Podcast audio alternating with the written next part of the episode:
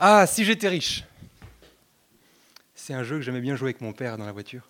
C'est, tu fais 40 minutes de voiture et on a plein de des petits jeux. Je ne sais pas si vous faites ça avec vos enfants.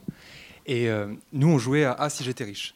Et donc, euh, si j'étais riche, ben, j'achèterais une grande maison, euh, j'achèterais une villa avec une piscine énorme sur une cascade. Si j'étais riche, j'aurais 15 voitures, dont une Tesla, pour rigoler avec Elon Musk qui achète Twitter. Bref, si j'étais riche. Bon, moi, euh, j'étais un enfant quand je faisais ça avec mon père, mais mon père, lui, il avait des, vraiment des idées de dingue. Il dit Ouais, j'achèterais une armée de clones pour envahir la Terre. C'est. Bon, bref, l'argent.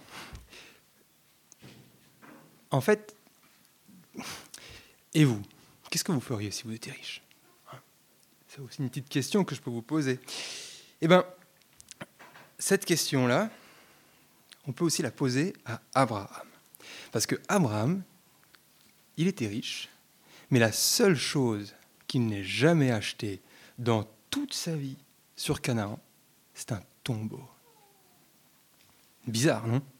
Un tombeau. Il avait toute sa vie pour acheter tout ce qu'il voulait en Canaan, avec toutes ses richesses, avec toute sa notoriété. Il aurait pu s'acquérir tellement de trucs. Il aurait pu s'imposer comme le roi du bled et régner d'une main de fer. Non, il n'a rien fait de tout ça. Il n'a jamais rien acheté. Par contre, là, à la mort de sa femme, quand il est tout vieux, tout rabougri, eh ben, il s'achète une terre. Et quelque chose qu'on ne comprend pas.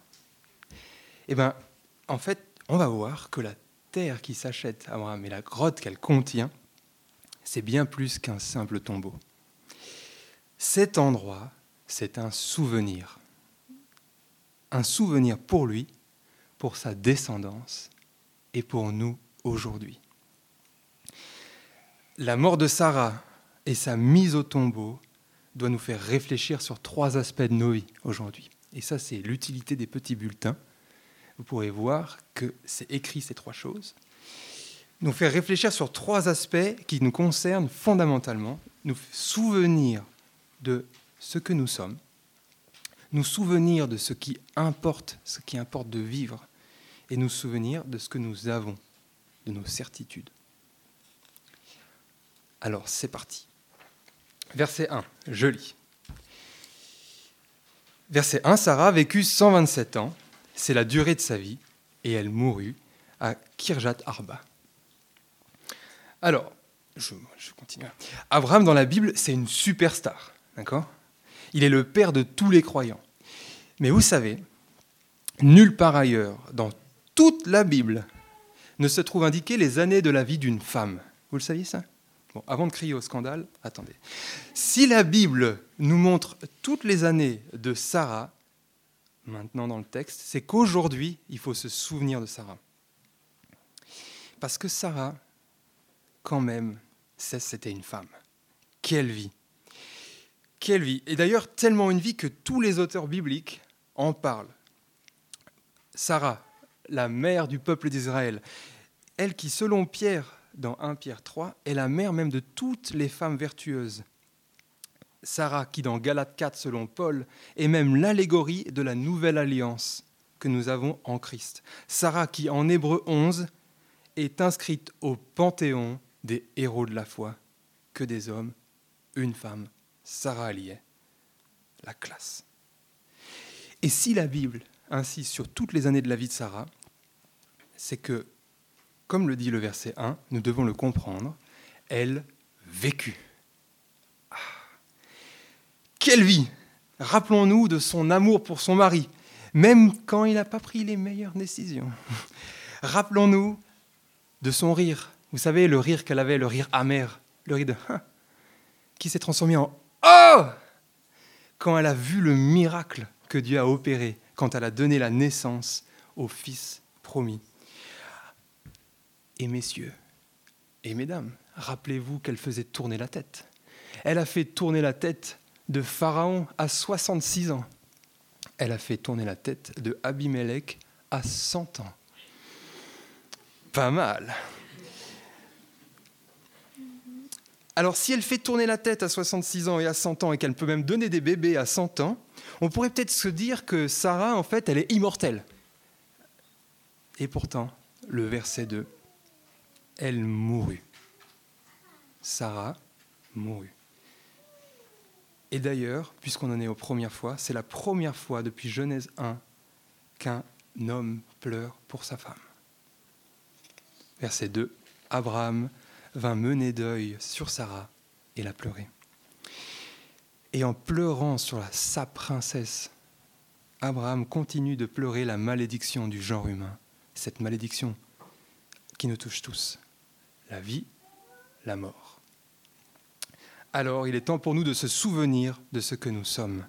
Souviens-toi que peu importe que tu sois un homme, une femme, un vieux, un jeune, connu ou inconnu, souviens-toi de ce que tu es, un être vivant et un être mortel. Et ça, c'est important parce que l'effet d'habitude peut nous empêcher de voir correctement les choses. En fait, vu qu'on vit tous les jours, ben on, on oublie qu'on vit tous les jours. Vous voyez ce que je veux dire? Et la vie, en fait, c'est un peu comme une bonne raclette. Hein? On n'aime pas quand ça se termine. Mais à un moment donné, il faut s'apercevoir qu'il n'y a plus de pommes de terre. Je crois que le fait de nous savoir vivants et mortels doit susciter en nous trois attitudes. D'abord, le contentement. Parce que, vous savez, on est un peu comme des enfants capricieux. Hein. C'est bien souvent euh, quand on n'a pas quelque chose qu'on le veut.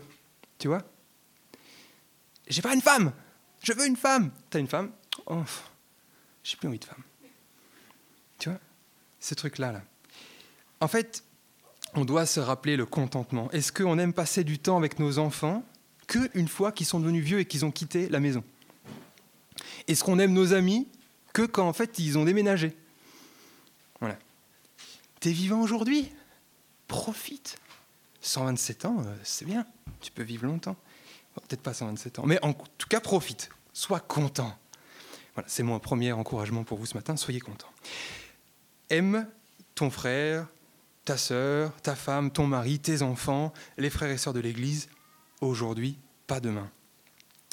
Et du coup, ça me permet d'enchaîner sur la reconnaissance. Est-ce que vous êtes content et, Comment dit? Et reconnu? Non. Et euh, reconnaissant.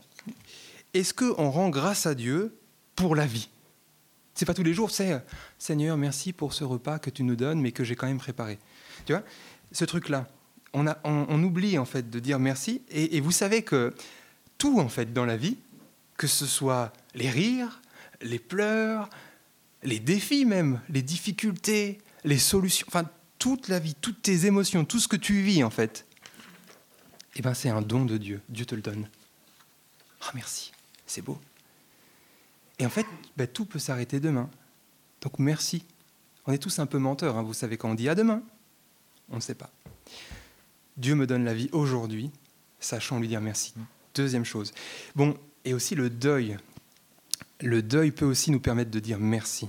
Merci au Seigneur, merci de m'avoir fait partager la vie avec mon petit papy, celui qui m'a donné le secret de la tarte au quetch, mais qui aussi m'a fait partager tellement de souvenirs. Merci pour m'avoir fait partager la vie avec mon cousin, avec mon frère, avec mon petit qui s'est parti. Et même si c'est dur de se souvenir qu'on est vivant et mortel, ça nous permet, et ça c'est la troisième, de lâcher prise. Il y a des choses qu'on ne contrôle pas. Et la mort, ça fait partie des choses qu'on ne contrôle pas. C'est normal de pleurer et c'est normal de partir. Verset 2, regardez avec moi. Abraham vint mener deuil sur Sarah et la pleurer. Puis, il s'éloigna de son corps. Souviens-toi de ce que tu es, vivant et mortel. Et souvenir de ça, aujourd'hui, maintenant, ça va nous permettre de réfléchir sur ce qui importe. Du coup, qu'est-ce qu'on doit faire? Qu'est-ce qu'on doit faire aujourd'hui? Qu'est-ce que je dois faire? C'est là notre deuxième point dans le petit bulletin. Souviens-toi de ce qui importe. Alors, pour bien comprendre l'enjeu de notre texte aujourd'hui, on va devoir regarder un petit peu en avant. Donc, tous mes professeurs d'homilétique, c'est-à-dire de prédication, disaient ne, ne dis pas le mot contexte. Je vous le dis. Contexte, pardon. Donc, Contexte, Genèse 22, parce que c'est important de revenir toujours un peu en arrière quand on lit un verset biblique, c'est juste une petite application pour vous tous les jours. Verset 22, chapitre 22, verset 20. Après cela, on annonça à Abraham Milka, ce n'est pas la vache, a aussi donné des fils à ton frère Nacor. Utz, son aîné, Bouze, sympa. Son frère Kemuel, le père d'Aram, Kézed, Azo, Pidash, Giflat, mot compte triple, Bethuel, et écoutez bien, et Bethuel a eu pour fille Rebecca. Quoi? La liste des huit fils se termine avec la naissance d'une fille. Ça aussi, on ne fait pas trop dans la Bible. Mais là, on le fait. Pourquoi? Ben, Rebecca, je tisse pas, hein, mais c'est le prochain chapitre. C'est la future femme de Isaac. Donc, qu'est-ce qui est en train de se passer? En gros, c'est le mythique de l'époque. Tu vois? On vient dire que, que, Isaac, il a un match possible, en fait. Donc, Abraham est vieux. Il pourrait retourner à Charan, finir ses jours tranquilles, les doigts de pied en inventaire. Son fils, d'ailleurs, il est en âge de se marier. On vient de lui annoncer son match. Bah, il pourrait retourner à Charan, chercher euh, la copine de son fils. D'ailleurs, en fait, Sarah, elle vient de mourir. Bah, du coup, c'est l'occasion pour lui aussi de revenir chez lui, dans sa vie d'avant. Toutes les circonstances semblent propices pour Abraham de revenir à son Charan, à sa vie d'avant. Ça me permet de vous poser une question. Qu'est-ce qui peut t'éprouver? Qu'est-ce qui te met la pression dans ta vie avec Dieu? Qu'est-ce qui peut te donner envie de retourner dans ton charan, dans ta vie d'avant Cette promotion de rêve, tu sais, celle qui va te demander de travailler plus, mais elle est tellement bien. L'arrivée d'un enfant que peut-être tu n'avais pas prévu, ou l'annonce terrible justement d'un enfant qui ne pourra jamais venir. Ou peut-être que c'est le gars ou la fille hein, qui t'a fait un joli petit sourire, mais qui n'est pas du tout chrétien. Ou, ou peut-être c'est simplement qu'en fait, dans ta vie, il ne se passe rien. C'est métro, dodo, boulot, égliso. Oui, c'est église avec un O. Pas de nouvelles rencontres, il se passe rien. En fait, tout ça, ben, ça peut nous faire péter un câble. Les épreuves amènent des choix. Les choix, s'ils sont mal faits, amènent des conséquences. Vous êtes d'accord? Alors, pour ne pas craquer, pour ne pas revenir à ton charan, pour continuer à marcher avec Dieu, il faut se souvenir de ce qui importe. Se souvenir de ce qui importe, c'est notre plus grande motivation aujourd'hui pour continuer de marcher avec Dieu, même si c'est dur, même si la vie ça pique. En fait, on va voir que ce qui importe pour Abraham, ce n'est rien d'autre que vivre une vie qui rende témoignage de Dieu. Vivre une vie qui rendent témoignage de Dieu. Verset 4. Regardez. Je suis un étranger et un résident temporaire parmi vous. Donnez-moi une propriété funéraire chez vous pour que j'enterre mon mort et l'éloigne de moi. Abraham et Sarah, pendant toute leur vie, leur vie en Canaan, ils sont conduits comme des étrangers, comme des migrants, pour faire différemment. Pourquoi, en fait, pourquoi faire maintenant différemment? Maintenant que Sarah est morte, que tout le monde est vieux, pourquoi est-ce que c'est maintenant qu'il faut acheter un tombeau? Pourquoi? Et d'ailleurs, pourquoi refuser l'offre gratuite en fait? Facile. Demandez à Jeremy Schneider. Jeremy Schneider, est-ce que tu aimerais être enterré en Lorraine? C'est un Alsacien. Si je l'enterre en, Lorraine, il se réveille pour me tuer. Voilà. Et vous, si je vous enterrais au Groenland? Hein? Trop bien Pardon s'il y a des Groenlandais ici. Mais ta tombe, c'est ta terre. Vous êtes d'accord avec ça? Ça représente d'où tu viens. C'est tes racines. Bon courage pour les couples mixtes. C'est tes racines. Et Abraham, en achetant ce tombeau, il a décidé que le pays que Dieu lui avait promis était maintenant le sien. Il venait de là, c'était acté. Même si le corps disparaissait avec le temps, et on le sait bien, eh bien la pierre, elle reste le tombeau, c'est la preuve immuable pour la génération future que les promesses de Dieu sont éternelles. Le pays que Dieu a promis, c'est le pays d'Abraham, c'est le pays de ses enfants et de ses enfants et de ses enfants, comme la chanson. Pour Abraham, ce qui importe, c'est de témoigner des promesses de Dieu à ceux qui vivront après lui. C'est pour ça qu'il achète ça. Et donc, merci Franck, parce qu'il nous a fait un, exposé qui avait 50 enfants ici au Kalinka. Hein? Alors, 50 enfants sur 17 couples. On ne fait pas qu'aller à l'église. Ça fait plus de 3 enfants, 3,7, désolé pour les 0,7 enfants. C'est énorme Vous savez, je ne crois pas que nous soyons beaucoup dans cette salle à pouvoir se dire, et j'en fais partie de ces gens qui ne peuvent pas le dire, qu'on a l'occasion de prêcher quotidiennement la parole à trois personnes, trois personnes qui peuvent être trois disciples. Qui fait ça ici? Eh bien, ceux qui ont trois enfants, ils le font. Ceux qui en ont cinq, ils le font. Ceux qui en ont douze, ils le font. Je ne sais pas quand, mais ils le font. voilà petit encouragement pour vous, chers parents, pour vous, chère maman, qui peut-être vous dites, est-ce que j'ai des choses à faire? Oui, oui. Rendez-vous compte, rendez-vous compte qu'Abraham, le seul et unique bien qu'il n'ait jamais acheté, hein, jamais, eh ben, c'est destiné à la génération future. Son seul investissement, c'est la génération future. Alors voilà. Votre motivation à être plus enraciné dans la parole de Dieu, à connaître mieux Christ, sa parole, à vivre en communion avec lui, eh ben, votre motivation, elle se trouve dans vos enfants. Quel privilège Et à ceux qui n'ont pas d'enfants. À ceux qui euh, n'ont plus d'enfants parce qu'ils sont partis. Laissez-moi vous lire ce verset de Paul à Timothée, son véritable enfant dans la foi. De Timothée 3.10, De ton côté, Timothée, tu as suivi de près mon enseignement, de près ma conduite, tu as suivi de près mes projets, ma foi, ma patience, mon amour, ma persévérance. Paul l'apôtre sans enfant, l'apôtre célibataire, vivait pour témoigner à la génération future Alors, laissez-moi vous poser une question simple. Que vont devenir les Élie, les Maya, les Esdra, les Woni, les Margot?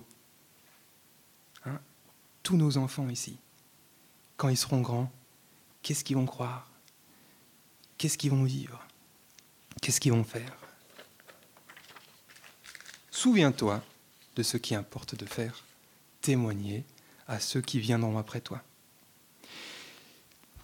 Mais ce texte ne nous montre pas que ça. Il y a aussi une autre chose qui nous importe de faire, et on va le voir dans la suite du texte. Alors oui, oui, la suite du texte, on dirait plutôt un marchandage de babouches au souk de Tunis. C'est vrai. Mais, mais en y regardant de plus près, on va voir que par ses actes et par ses paroles, Abraham fait quelque chose qui mérite toute notre attention.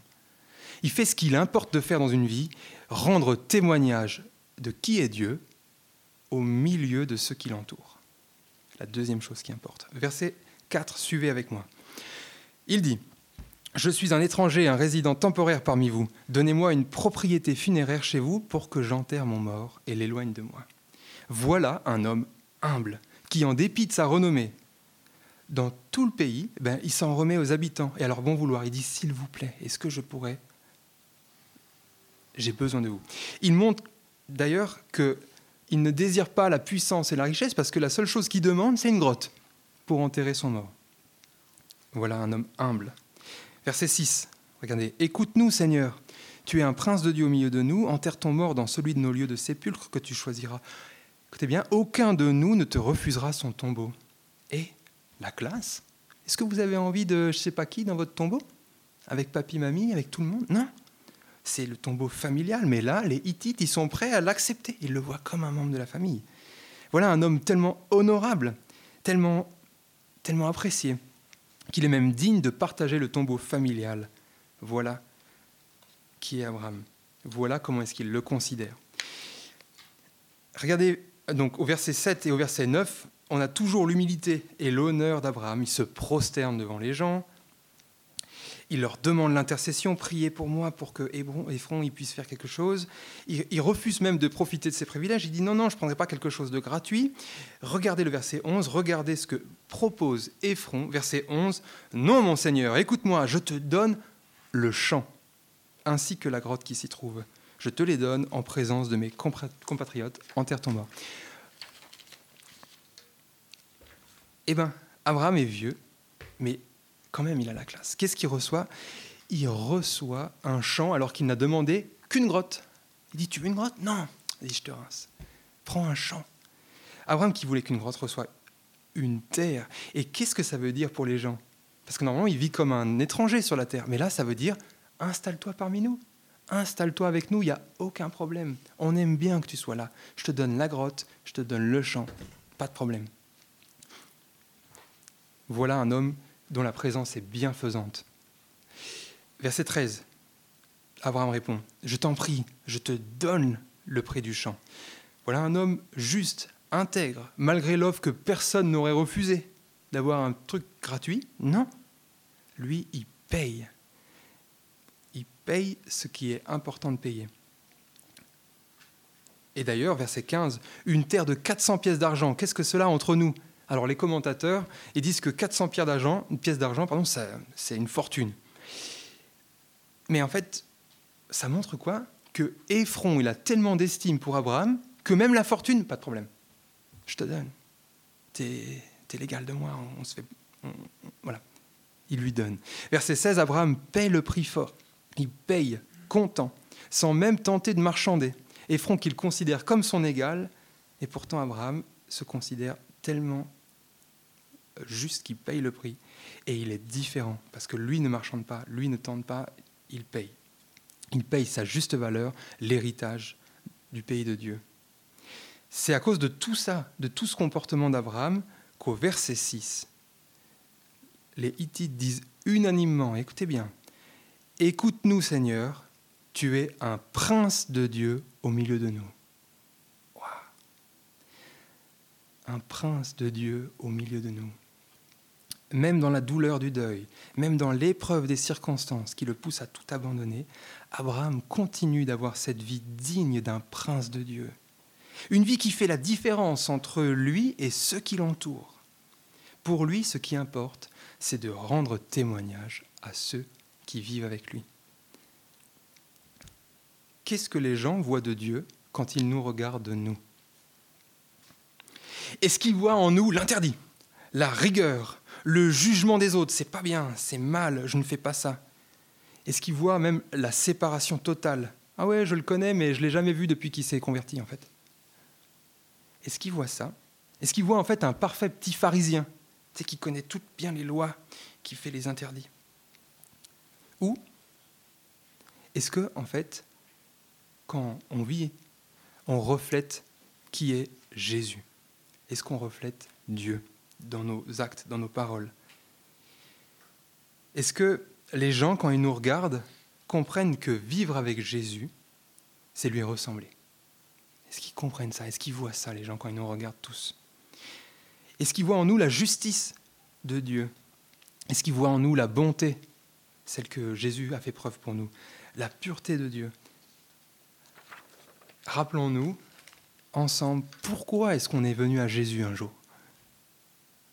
On est venu à Jésus parce qu'il était doux, il était humble, parce qu'il était si beau, si bon, parce qu'il était la lumière du monde, on est venu à Jésus, parce qu'on vivait dans les ténèbres et que son comportement dans les évangiles nous a montré un homme différent, parce qu'il est le bon berger qui s'occupe bien de ses brebis, et ô combien on a bénéficié de ses soins, parce qu'il nous connaît par notre propre nom. Voici pourquoi est-ce qu'on est à Jésus. Deux choses. Si aujourd'hui tu ne connais pas Jésus, mais connais-le. Vois comment est-ce qu'il est, comment est-ce qu'il agit, comment est-ce qu'il parle. Et, et, je te mets au défi de venir me voir après et de me dire, non, j'aimerais pas ressembler à Jésus. Deuxième chose, si Abraham était prince de Dieu, aujourd'hui, nous qui sommes chrétiens, nous sommes, comme dit Paul aux Corinthiens, des ambassadeurs pour Christ, comme si Dieu adressait par nous son appel. On représente Christ sur terre. Voilà ce qui importe. Souviens-toi de ce que tu es et souviens-toi de ce qui importe. Témoigner à la génération future, témoigner à ceux qui nous entourent. Et j'aimerais maintenant vous montrer l'enjeu principal de ce texte en vous posant une question à 1000 balles. Vous êtes prêts? Question. Top, c'est parti. Pourquoi Abraham tenait-il temps non, je vais pas faire comme ça. Pourquoi Abraham tenait-il temps à devenir propriétaire du champ d'Ephron hein? Pourquoi cet emplacement-là précisément? Pourquoi pas un autre? Dans le pays de Canaan C'est grand Pourquoi ça? Bonne question, Teddy. Merci. Verset 19. Regardez. Après cela, Abraham enterra sa femme, Sarah, dans la grotte du champ de Macpéla, vis-à-vis de Mamré, c'est-à-dire Hébron, dans le pays de Canaan. Mamré, les amis, Mamré, c'est Mamré qui nous intéresse. Pourquoi? Parce que c'est à Mamré que se trouve la B-box d'Abraham. voilà, d'accord. On va l'appeler la Dieu-box, d'accord? C'est à Mamré que se trouve la Dieu-box, parce que tel l'Internet mondial qui descend, Dieu se révèle à Abraham, à Mamré. Je vous lis Genèse 18, verset 1. L'Éternel apparut à Abraham parmi les chaînes de Mamré. Je vous lis celui-là, mais il y en a plein d'autres. Et plus de cinq fois, Dieu apparaît à Abraham à Mamré. Mamré, c'est le souvenir de ce que Abraham a, c'est-à-dire quoi Simplement?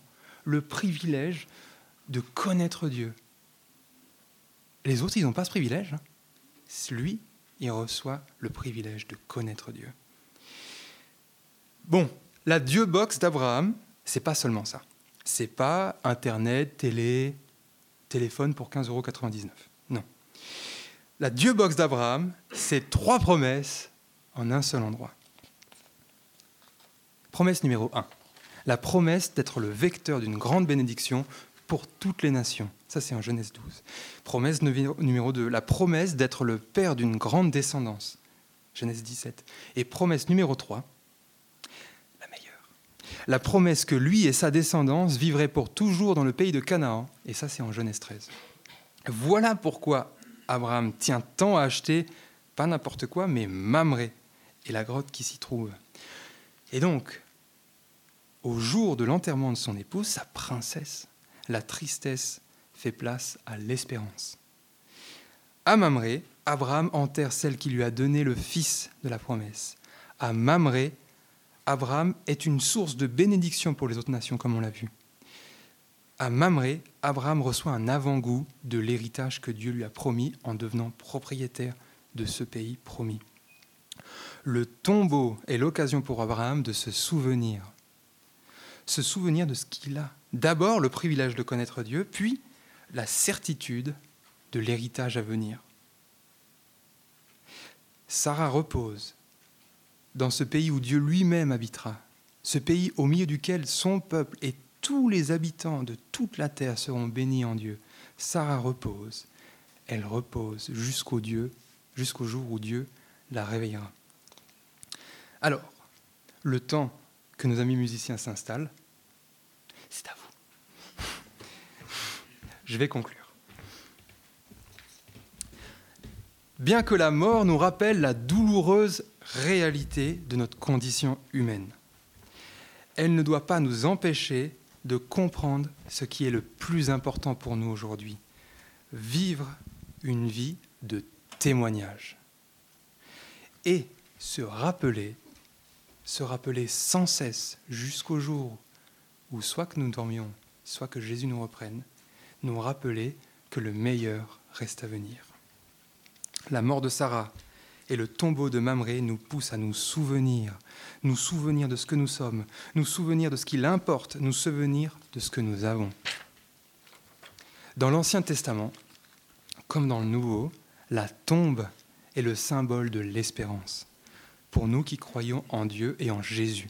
La grotte de Macpéla à Mamré a été pendant des siècles un monument de la foi d'Abraham, d'Isaac et de Jacob. Et aujourd'hui, nous qui croyons en Jésus, celui qui est, qui, qui est venu, qui a vécu, qui est mort et qui est ressuscité, ce tombeau vide aujourd'hui de notre Seigneur Jésus nous garantit que la tombe n'est pas notre dernier lieu de repos, mais une demeure pour le corps jusqu'à ce que Christ revienne pour nous chercher. Souviens-toi, le meilleur reste à venir.